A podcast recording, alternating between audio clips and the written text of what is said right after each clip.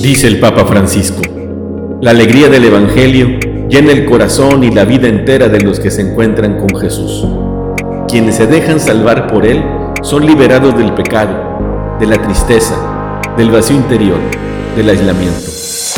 Compartimos con la alegría del Evangelio la homilía de este domingo. El Señor esté con ustedes. y con tu espíritu. Del Santo Evangelio según San Juan. Gloria a ti, Señor. Cuando se acercaba la Pascua de los judíos, Jesús llegó a Jerusalén y encontró en el templo a los vendedores de bueyes, ovejas y palomas, y a los cambistas con sus mesas. Entonces hizo un látigo de cordeles y los echó del templo, con todo y sus ovejas y bueyes. A los cambistas les volcó las mesas y les tiró al suelo las monedas. Y a los que vendían palomas les dijo, Quiten todo de aquí y no conviertan en un mercado la casa de mi Padre. En ese momento sus discípulos se acordaron de, que lo, de, de lo que estaba escrito, el celo de tu casa me devora. Después intervinieron los judíos para preguntarle, ¿qué señal nos das de que tienes autoridad para actuar así? Jesús les respondió, destruyan este templo y en tres días lo reconstruiré. Replicaron los judíos, cuarenta y seis años se ha llevado la construcción del templo y tú lo vas a levantar en tres días. Pero él hablaba del templo de su cuerpo. Por eso, cuando resucitó Jesús de entre los muertos, se acordaron sus discípulos de que había dicho aquello y creyeron en la escritura y en las palabras que Jesús había dicho. Mientras estuvo en Jerusalén para las fiestas de Pascua, Muchos creyeron en él al ver los prodigios que hacía. Pero Jesús no se fiaba de ellos porque los conocía todos y no necesitaba que nadie le descubriera lo que es el hombre, porque él sabía lo que hay en el hombre. Palabra del Señor. Gloria a ti, Señor Jesús. Yo creo que todos Conocemos personas que son bien tranquilas, bien pacientes, que aunque enfrenten situaciones difíciles, pues no se desesperan, nunca pierden la esperanza, el optimismo.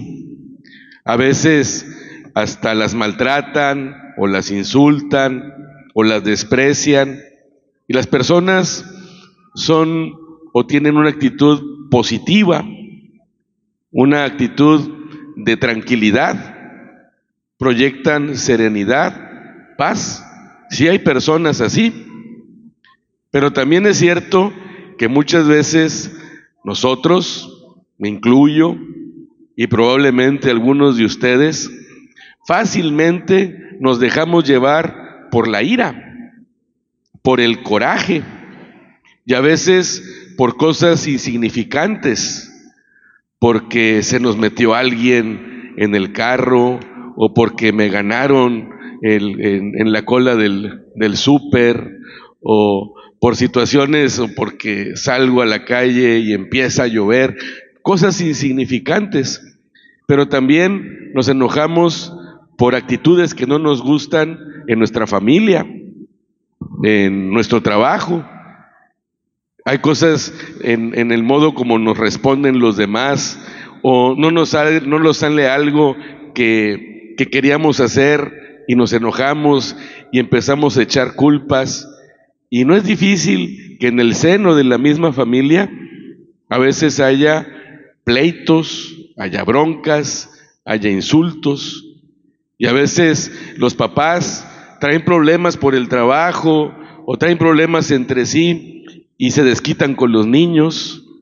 A veces los niños también se enojan porque no les dan permiso para los dispositivos o para ver la tele, o los, los adolescentes y jóvenes se enojan con los papás porque no les dan permiso mm, de salir con los amigos y empiezan los hijos también a enojarse a proyectar ira, incluso a insultar. ¿Cuánto trabajo les cuesta a los papás que sus hijos no se peleen? que siempre estén eh, insultándose y echándose unos a otros y hasta tienen que regañarlos. En el trabajo, qué frecuentes son los pleitos. No es difícil que también entre compañeros de trabajo se nieguen la palabra, el saludo y que también haya broncas, pleitos, porque hay muchos seres humanos pues que somos enojones, que nos hace estallar la ira, cosas a veces insignificantes y sin importancia. Y se resquebrajan muchas veces las relaciones interpersonales. El Papa Francisco dice que no está mal que los esposos se peleen, pero que no lleguen a dormir sin que se reconcilien. Y me decía un señor que conozco, se ve que el Papa no está casado porque dura más, dura más el, coraje. Y, pues las esposas y los esposos a veces duran sin hablarse hasta varios días. ¿Por qué menciono todo esto?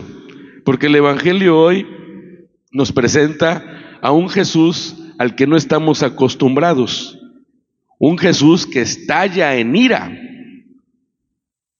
y hemos escuchado la narración. Llega a Jerusalén, entra al templo y ven que está los mercaderes que venden palomas, ovejas, bueyes, están ahí las casas de cambio para que pueda usarse el dinero que se puede dentro del templo y esto a Jesús lo hace arder en ira, en coraje, en indignación. Y es algo que no se tragó. No fue algo que haya reprimido. Fue algo que expresó de una manera muy violenta. Hizo un látigo, lo hemos escuchado. Sí, un látigo. Un arma para pegar, para lastimar. Y corrió a los animales, pero también corrió a los vendedores. Y algo que quizá es difícil imaginar pensando en un Jesús que siempre es bueno y paciente, hasta volteó las mesas donde estaba el dinero. Las volteó. Y lleno de gran coraje, les reclama, ustedes han convertido la casa de mi padre en un mercado. Esa era su ira, era el motivo de su indignación. ¿Qué diferencia hay en la ira de Jesús, en la que hemos escuchado hoy, y la ira en la que muchas veces nosotros caemos? Hay una gran diferencia, que no es lo mismo, porque a veces nuestra ira nace de un corazón egoísta, que quiere salirse con la suya y que no soporta que las cosas no sean como se le antojan. En cambio, la ira de Jesús tuvo una razón, tuvo un porqué y tuvo también un cómo, que él decidió, que él meditó y que él con libertad ejerció. Eso que hizo Jesús de ejercer esta violencia no fue algo incontrolable para él. Fue una ira motivada por algo bueno, por algo bueno. ¿Y qué fue eso? La santidad del templo. Él no podía permitir, no podía darle igual que se estuviera viviendo en el templo, en la casa de su padre, una situación en la que estuviera el comercio, el interés, la ambición por encima de la gloria de Dios. Eso no lo podía permitir. Y por eso Jesús hizo lo que hizo. Dice la palabra de Dios que cuando Jesús hizo eso, sus discípulos se acordaron de lo que estaba escrito. Esto en el Salmo 66. El celo por tu casa me devora. Es un celo que no, no es el celo que siente a veces enfermizo un esposo por su esposa o su esposo por, eh, por él. No es esos celos eh, patológicos. Es una pasión, es un ardor interior, es una ebullición que nace del fondo del corazón de Jesús, de indignación, un celo bueno.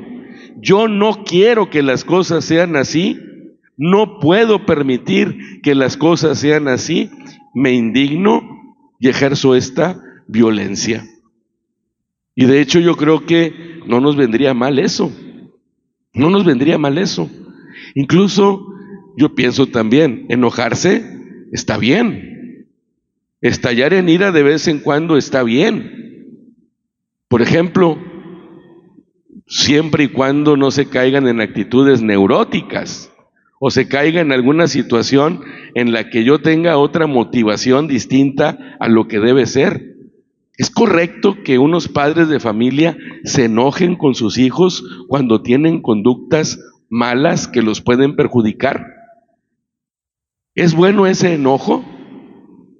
Yo digo que sí, que los regañen y que sean severos y que haya una situación clara de que lo que están haciendo no les hace bien y puede perjudicarlos y están mal.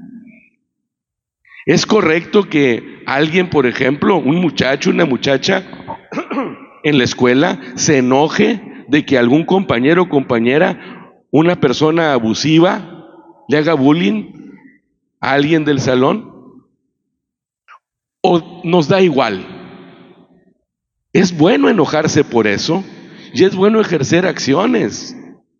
A mí me da igual, por ejemplo, que alguien esté desperdiciando el agua, o que tire basura en la calle, o que tenga conductas inadecuadas en la iglesia o en el trabajo. También es un celo también, es una ira que nos hace falta. Repito, sin caer en exageraciones, sin caer en neurotismos. Pero también nos tendría que enojar la injusticia, la corrupción, la mentira. No podemos acostumbrarnos a vivir en una situación de inseguridad. Ahora que vienen las elecciones tenemos que también tener cuidado y también mostrar nuestra inconformidad si se presentan irregularidades en los procesos. Hay cosas en las que tendríamos que tener por así decirlo, más carácter, que tendríamos que tener más eh, temple, porque a veces parecería que todo nos da igual y que las cosas que nos deberían enojar no son indiferentes. Y en cambio aquello que no tiene importancia nos hace enojar. Y no solamente eso, Dice, la palabra celo no se refiere solamente a la ira, al enojo. La palabra celo también significa pasión. Y así tendríamos que actuar siempre. En nuestro trabajo, ser apasionados y hacer las cosas lo mejor que se pueda. En mi familia, ser apasionado y buscar que mi familia también sea una imagen de lo que Dios quiere. En mi propia vida, celo en mi manera de ser, en mi carácter, en el modo incluso hasta como como y bebo. Tenemos que tener pues más conciencia y más pasión. Y esto hoy el Señor nos lo enseña pues de una manera que a mí se me hace muy interesante. Qué bueno que Jesús se haya permitido expresar de esa manera, como hemos escuchado, la indignación porque las cosas no estaban bien. Qué bueno que nosotros también podamos tener, participar de esa indignación cuando las cosas que vivimos no están bien. Qué bueno que vayamos desarrollando una actitud en la que no todo me dé igual, sino que también de vez en cuando el celo por las cosas buenas me devore e imprima pasión y carácter también a mi vida y que renuncie, que me libere a esos caprichos, a esos berrinches que surgen de la nada y no conducen a nada. En conclusión, si me voy a enojar, que sea por algo que vale la pena.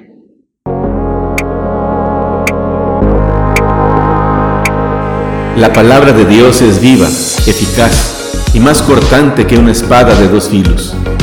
Ella penetra hasta dividir alma y espíritu, articulaciones y médulas, y discierne las intenciones y pensamientos del corazón. Dios nos bendiga a todos.